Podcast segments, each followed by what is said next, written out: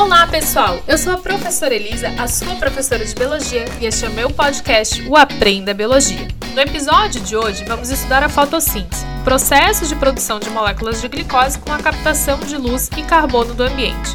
Uma dica: acompanhar melhor o processo, veja a postagem do meu Instagram com as imagens de cada uma das etapas.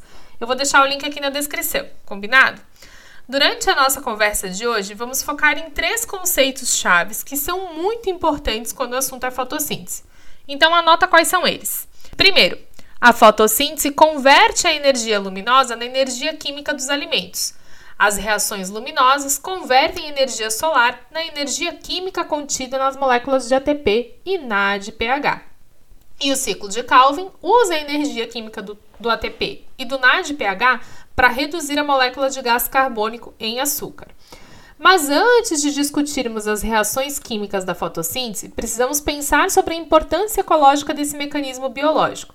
Os organismos que fazem a fotossíntese são autotróficos, produzem o seu próprio alimento convertendo matéria inorgânica em matéria orgânica.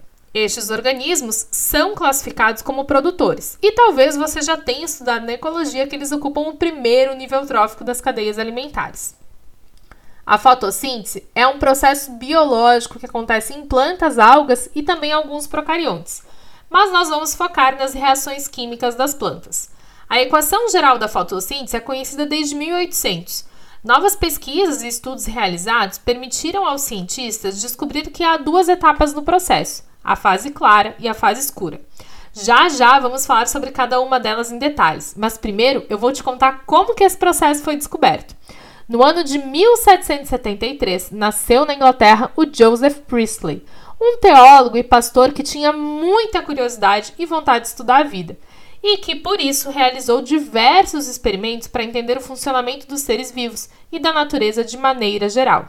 Das suas descobertas, a que mais se destacou foi a da fotossíntese. Mas como que Priestley fez isso? Vou te contar agora.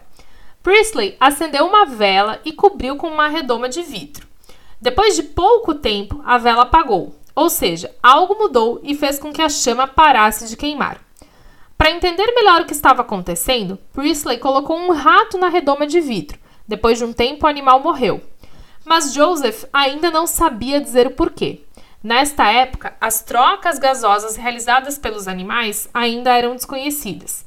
Priestley repetiu o experimento com o rato, mas dessa vez colocou o animal na redoma de vidro com plantas em seu interior e viu que depois de um tempo os ratos continuavam vivos. Então ele concluiu que as plantas renovavam o ar. Este foi o pontapé inicial para a descoberta da fotossíntese. Outros amantes da natureza e cientistas fizeram novos experimentos, como por exemplo Calvin e Benson, que entenderam a importância do gás carbônico na produção da glicose. Bom, agora que a gente já entendeu como que esse processo foi descoberto, vamos falar sobre as etapas da fotossíntese.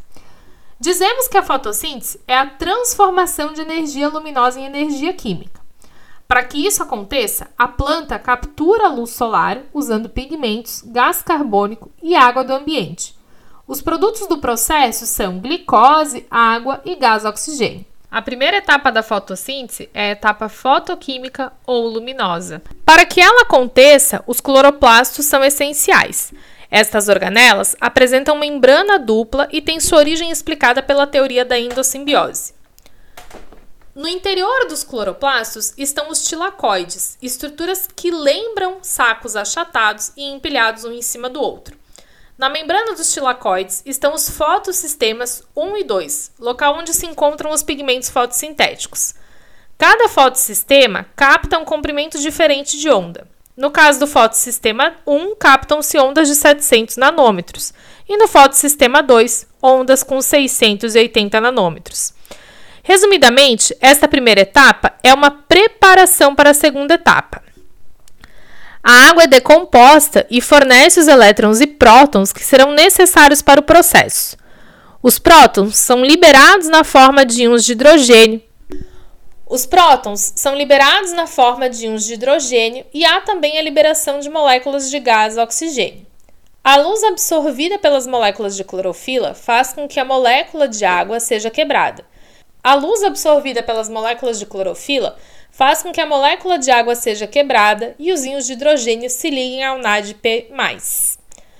Nesta primeira etapa, também a produção de ATP. Um grupo fosfato é adicionado ao ADP pelo processo de fosforilação. Agora que você já sabe de maneira geral o que acontece na etapa clara, é hora de entender o passo a passo dela.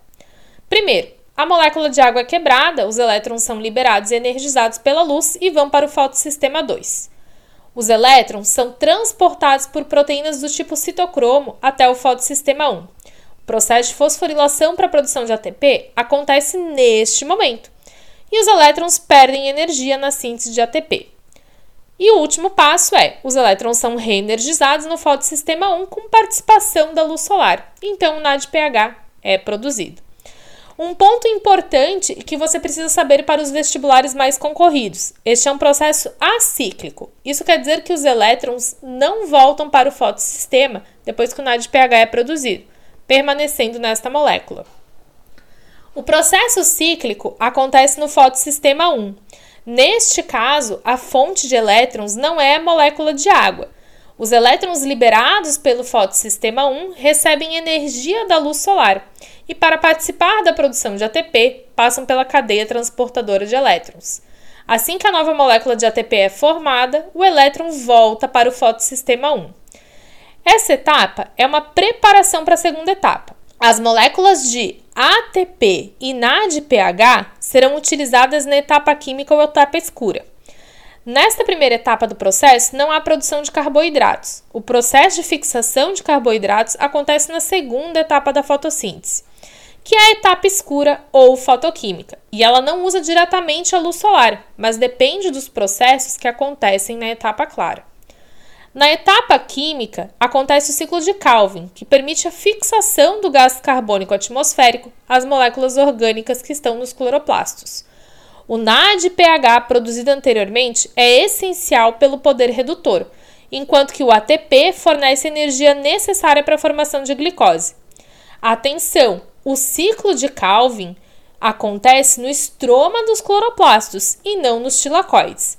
E fique ligado, não é por se chamar etapa escura que ela só acontece de noite. A etapa escura recebe esse nome por não depender diretamente da luz, mas acontece durante o dia, quando há luz solar para a etapa fotoquímica. Se você analisar com atenção o ciclo de Calvin, verá que as reações químicas são diversas, mas não precisa ficar preocupado. As provas do Enem vestibular não costumam fazer perguntas sobre os detalhes das reações. Quando o assunto é a etapa química da fotossíntese, estes são os detalhes que você não pode deixar de saber. Anota aí que eu vou te falar. O gás carbônico atmosférico, o ATP e o NADPH serão utilizados na produção da glicose. O ATP fornece energia e o NADPH fornece os elétrons. O resultado do processo é uma molécula com três carbonos. Para que a glicose seja formada, o ciclo de Calvin precisa acontecer duas vezes. A rubisco é uma enzima essencial para o processo. Ela liga o gás carbônico à ribulose. E todo esse processo de síntese da glicose vai consumir 9 moléculas de ATP e 6 moléculas de NADPH. Existem outros tópicos importantes sobre a fotossíntese que você precisa estudar ao se preparar para o Enem e vestibulares como por exemplo, os fatores que regulam as reações químicas, o conceito de ponto de compensação fótico. E vale também associar o conteúdo à ecologia com o conceito de créditos de carbono. Mas fique tranquilo, ainda vamos falar sobre esses assuntos aqui no podcast. Agora que já revisamos a fotossíntese, que tal fazer uns exercícios sobre o assunto? Lembre-se que essa é uma parte super importante dos seus estudos. E se você tiver dúvidas sobre esse assunto ou qualquer outra pergunta sobre biologia, me manda uma mensagem lá no meu Instagram, o arroba que eu posso te ajudar. E lembra de me seguir por lá. E também se inscreve no meu canal do YouTube, o Profelisa da Bio. Todo dia eu libero um vídeo novo para você. Um abração e até o nosso próximo encontro!